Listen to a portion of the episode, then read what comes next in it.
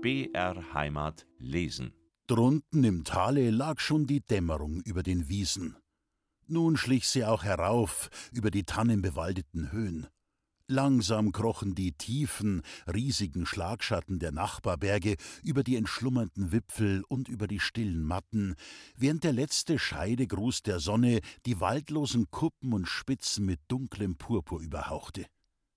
Hinter den Bergen da draußen, fern am Himmel, sah man noch einzelne langgezogene Wolkenstreifen mit lichtem Gold gesäumt, aber je höher es hinging am Firmament, umso blasser wurden die Farben, umso unklarer schwammen die Konturen der gleichgetönten Wolkenmassen durcheinander. Fast schien es, als hätten diese leblosen Gebilde der Lüfte plötzlich Leben und Gefühl in sich geboren, fähig, die ganze herbstliche Schönheit des hinschwindenden Tages zu erfassen. So sehnsüchtig zogen sie der untergehenden Sonne nach.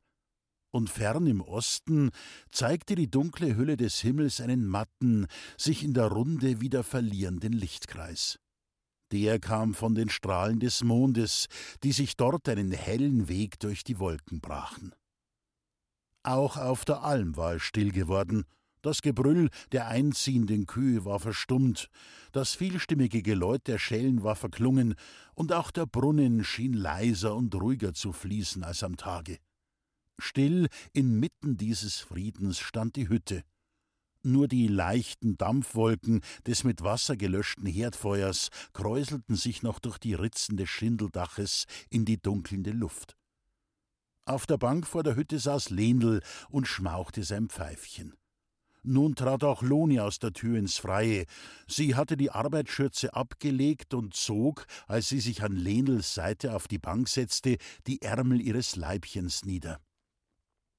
Der Alte musste wohl all die Zeit her über die wenig freundlichen Worte nachgedacht haben, mit denen Loni seinen jungen Freund Pauli entlassen hatte, denn er sagte, Heit hättst du mit leichter Mühe den schönsten Buschen Edelweiß verdienen können, wenn dem Pauli, wie er gegangen ist, ein gutmütiges Wörtel geben hättst.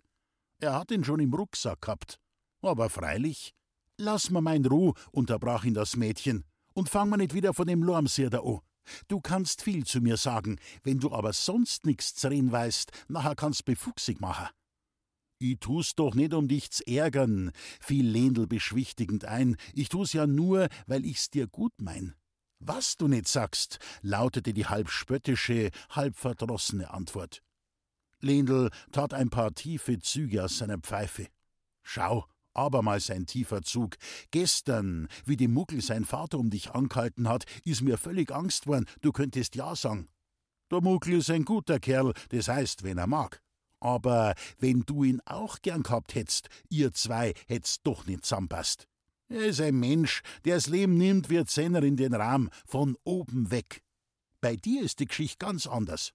Und zwei Leute, die im Verstand verschieden sind, die passen niemals nicht zusammen. Der Einzige, nimmer's nicht übel, dass ich halt wieder davon anfang, der Einzige, der in solcher Art zu dir passt, das ist und bleibt der Pauli. Vertraulich rückte Lenel näher und schmiegte sich an die Schulter des Mädchens. Seine Pfeife schien er ganz vergessen zu haben, als er fortfuhr: Schau, Loni, du musst bloß denken, wen du auf der Welt noch hast. Deine Pflegemutter liegt schon unterm Boden und dein Pflegvater ist auch schon ein alter Heiter. Ich will gewiss nix berufen. So unterbrach er sich, als er sah, dass die Lippen des Mädchens leise zu zittern begannen. Ich will gewiss nix berufen, aber schau, mein liebes Madel, man weiß halt doch nicht, was heut oder morgen geschehen kann. Loni hatte die Hände in ihrem Schoß liegen. Nun fuhr sie rasch mit dem Arm über die Stirne und ihre Stimme klang gepresst. Was gaukelst jetzt da schon wieder umeinander im Nebel? Sag doch kurz, du hast keinen Menschen auf der Welt, von dem du sagen könntest, er gehört zu dir und du zu ihm. Schau, Lendl. Die Härte in ihrer Stimme milderte sich. Ich hab selber schon öfter über den Pauli nachdenkt. Und wenn's mir dann in Sinn kommt, wie verlassen ich auf der Welt bin, da tut's mir wohl, wenn ich mir sagen kann, es gibt einen Menschen, von dem ich weiß, ich bin sein ganz Denken, ich bin sein Alles. Aber wenn ich nachher den Pauli wieder anschaue, wie er ist und wie er tut, so muss ich mir immer wieder sagen, ich kann ihn nicht mögen, ich kann halt nicht. Wann ich ihn nur heiraten könnt, seufzte Lenl in einem leisen Anlauf von Scherz, als begänne ihm das Gespräch zu ernst zu werden. Loni aber hatte diesen Einwurf ganz überhört. Mein Pflegvater hat gewiss viel für mich getan, sprach sie weiter. Ich hab ihn auch ganz gern. Aber die rechte Lieb, wie man's zu einem Vater haben soll, is halt doch nicht. Wenn ich mir das alles sag, Tief atmend presste Loni die Hände auf ihre Brust. Dann spür ich's recht schwer, dass ich keinen Menschen hab auf der Welt, den ich so recht von Herzen lieb haben kann und wo ich auch wüsst, warum. Schau, in einem solchen Augenblick, da steigt's mir heiß auf. Und ich kann die Stund nur verfluchen, in der meine rechten Eltern mich der Gnade und Barmherzigkeit fremder Leut überlassen haben. Loni war aufgesprungen und drückte den Arm mit geballter Faust über die Augen. Als Lenel sie um die Hüfte fasste und sanft wieder auf die Bank niederzog, fühlte sie, wie die Hände des Alten zitterten. Weiß denn auch gewiss, so fragte er mit einer Stimme, die das Mädchen erstaunt aufblicken machte, weiß denn auch gewiss, ob's keine Sünd ist, wenn du so von deine Eltern redst? Schau, Lendl, in meinem Herzen, da is mir's grad, als wär ein Kämmerl drin, das mir unser Herrgott ganz extra für Eltern geschaffen hat. Und wie weh es mir tut, dass die Kammer leer blieben ist, das kann ich keinem Menschen nicht sagen. Ich hab keine Eltern und hab doch ein Herz dafür. Und mir will's nicht in Sinn, dass es Leute geben soll, die ein Kind haben und keine Lieb dazu, die's weggeben können in Gleichmut oder gar in Hass. Der Alte, vor dem das Mädchen so ihr Innerstes ausschüttete, musste ein tiefes, mitfühlendes Herz besitzen, denn seine Stimme war ganz zerdrückt, als er fragte Wer sagt dir denn für gewiss, dass alles so ist? Wie könnt's denn anders sein? fuhr Loni auf. Dann sank sie wieder in sich zusammen und nickte. Oh ja, eins könnte ich mir noch denken, dass ich eine Mutter gehabt hab, die mich weglegt hat aus Angst vor der Schand, dass sie Mutter worden ist. Oh, hätt's mich behalten. Meine Lieb, hätt ihr müssen alles vergessen lassen die Treulosigkeit von ihrem Schatz und Achselzucken von die anderen Menschen.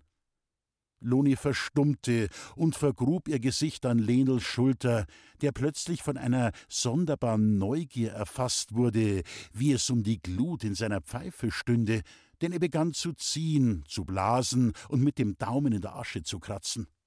Freilich, wäre es heller Tag gewesen, so hätte man mit dieser gleichgültigen Beschäftigung die schwere Träne wenig in Einklang bringen können, die ihm langsam über die braune, faltige Wange rollte. Sag einmal, Madel, sprach Herr Loni an, und ein tiefer Ernst klang durch seine Worte. Sag einmal, wie kommt's, dass du, wenn du vor deine Leut redst, bloß alleweil die schlechten Seiten aufführst und nie eine gute? Ohne den Kopf von Lenels Schulter zu erheben, fragte sie leise: Wüsstest du da eine finden? Oh ja. Denk einmal. Sie hätten Unglück gehabt und wären so recht im Elend gesteckt, dass gar nicht gewusst hätten, wie sie sich von einem Tag auf den anderen durchbringen sollen. Kannst dir jetzt gar nicht denken, dass deine Leute dich grad deswegen, weil's dich so gern gehabt haben, fortgeben haben unter Kummer und Herzeleid, bloß damit's dir besser gehen sollt im Leben? Jetzt, so eine Lieb, dir will mir nicht recht in den Kopf. Ich mein, Lieb müsst besitzen, Lieb müsst's haben. Man sagt doch nicht umsonst lieb haben. In heißer Leidenschaftlichkeit lösten sich diese Worte von den Lippen des Mädchens. Wie in unbewusstem Drange hatte sie den Arm um den Hals des Alten geschlungen. Und als nun ein breiter Strahl des Mondes, der durch eine Lücke der hüllenden Wolken niedergeflossen war, die beiden mit seinem milden Lichte übergoss, da leuchteten Lonis Augen in hellem Feuer, und aus ihren Zügen sprach die dürstende Sehnsucht nach dem Besitz eines Wesens, das sie in treuer Liebe umschlingen könnte. O oh mei, Dirndl, lieb und lieb ist zweierlei. Ein tiefer, stockender Seufzer hob Lendels Brust. Schau, Loni, es gibt auf der Welt gar verschiedene Lieben, aber die richtigste, und die wahrste ist halt doch bloß Elternlieb, weil sie die einzige ist, die allweil gibt und niemals nimmt und nehmen will. Ein Bub, wenn er dich noch so gern hat, wenn er sich dir ganz eigen gibt, warum tut es? Narr, weil er dich dafür will. Aber was kann ein Kind seinem Vater oder seiner Mutter geben?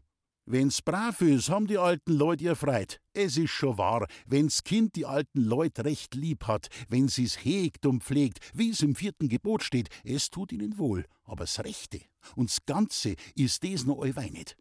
Die größte Freude, die man an Kindern erleben kann, ist des, wenn's glücklich werden. Das Glück für die Kinder ist Seligkeit für die Eltern. Mit großen, verwunderten Augen blickte Loni auf den Alten. Aber Lendl, sagte sie langsam, jedes Wort betonend, ich schau nur grad und frag mich, wo bei dir das alles herkommt. So kann ein Mensch nicht reden von der Lieb, wenn es nicht selber gespürt hat. No mei, freilich hab ich's gespürt. Das erste Wörtel, seit ich dich kenn. Was hätt ich denn für einen Grund gehabt zum Reden? Das klang ausweichend, und mit umflorten Augen blickte Lendl in die graue Dämmerung hinaus. Wenn auch sonst kein, drang Loni schmeichelnd in den Alten, nachher doch wenigstens den Grund, den ich hab, wenn ich dir mein Herz ausschütt, dass mir leichter wird. Du mein Gott, was wär auch am Ende an der Geschichte zu erzählen? So eb's Geschicht alle Tag. Ein paar Sekunden schwieg der Alte, dann begann er zu erzählen. Stoßweise kam es hervor, Wort für Wort. Dem Klang der Stimme merkte man es an, wie tief das alles, was er sagte, jahrelang begraben war, in einer verschlossenen, schmerzgewohnten Brust. Gern haben wir uns gehabt, Smadl und ich. Aber gehabt haben wir nix. Drum haben wir's dem Dirndl seine Leid nicht zugelassen, dass wir Hochzeit gemacht haben. Smadl war ein folgsames Kind. So haben wir halt gearbeitet, bis die Alten gestorben sind. Es hat ein bisschen lang gedauert. Ich war schon in die 40 und das Mädel nicht weit vom 30er. In der Früh sind wir kopuliert worden und am Nachmittag bin ich holzen gegangen um mein junges Weib auf die Alm. Aber wir haben uns gern gehabt und waren zufrieden, wenn's gleich oft gekommen ist, dass wir bloß über den anderen Tag warm gegessen haben. Zur richtigen Zeit war auch das Kind da. Jetzt hat's Unglück angefangen. Mein Weib hat sich nicht mehr erholt und nicht lang hat's dauert, da hat man's eingramm. Der Alte fuhr sich mit dem Rücken der Hand über die Augen. Dann sprach er hastig weiter. Mich hat's an dem Ort nimmer glitten. Von Arbeiten war kein Red mehr. Jeden Tag hat's mich ans Grab trieben. Und ich hab doch was verdienen müssen, schau, schon wegen dem Kind. Vielleicht wird's besser, hab ich mir denkt, wann ich anderswo bin. Und so bin ich halt einmal fort. Es war ein eisig kalter Wintertag. Kleine am Arm. Da bin ich in die Nacht reingekommen. Das Kind hat Schwimmen angefangen, dass ich gemeint habe, es zerreißt mir's Herz. Meine eigenen Kräfte haben mich verlassen. Und, wie es wieder Morgen worden ist, hab ich kein Kind mehr gehabt. Lendels Stimme verlor sich in einem schweren Schluchzen.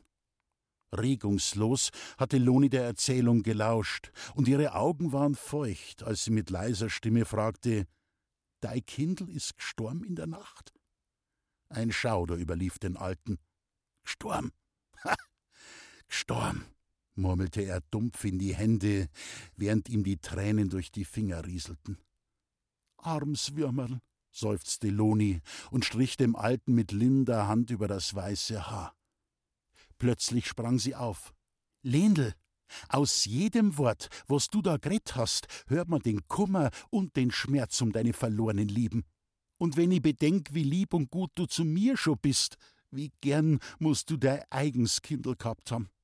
Lendl, sag mir, hättst du dein Kind weggeben können, so wie meine Eltern es mit mir gemacht haben? Sag ja. Und ich kann vielleicht den Groll und Hass gegen meine Eltern ersticken, der mir so schwer am Herzen liegt.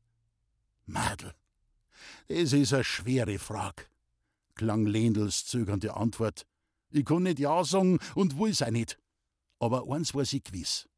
Wann ich in jener Nacht mein Kind unserem Herrgott anvertraut und braven Leuten vor die Tür gelegt hätt, und wenn ich's auch nicht haben könnt und dürft nicht zu ihm sagen, mein Kind, es wär ein Trost für mich, wann ich wüsst, dass es jetzt besser dran ist, als wir es je bei mir hätt haben können. Ich dank dir, Lendl, für das Wort, sagte Loni tief atmend und streckte dem Alten die beiden Hände hin. Lenel hatte sich erhoben, die Hände des Mädchens ergriffen, und als er nun sprach, blickte er ernst in Lonis tränenfeuchte Augen. Wenn's dich trösten kann, soll's mir wohltun. Jetzt sage ich dir halt gut Nacht. Und wenn du dich niederlegst und kannst nicht gleich einschlafen, so denk halt ein bissel nach über das, was ich dir gesagt hab. Gut Nacht. Langsam wandte er sich ab, schritt auf die Tür des Schuppens zu und verschwand, um sich im Heu ein Lager zu suchen. Gute Nacht, Lendl, rief ihm Loni nach. Aber das hörte er nimmer.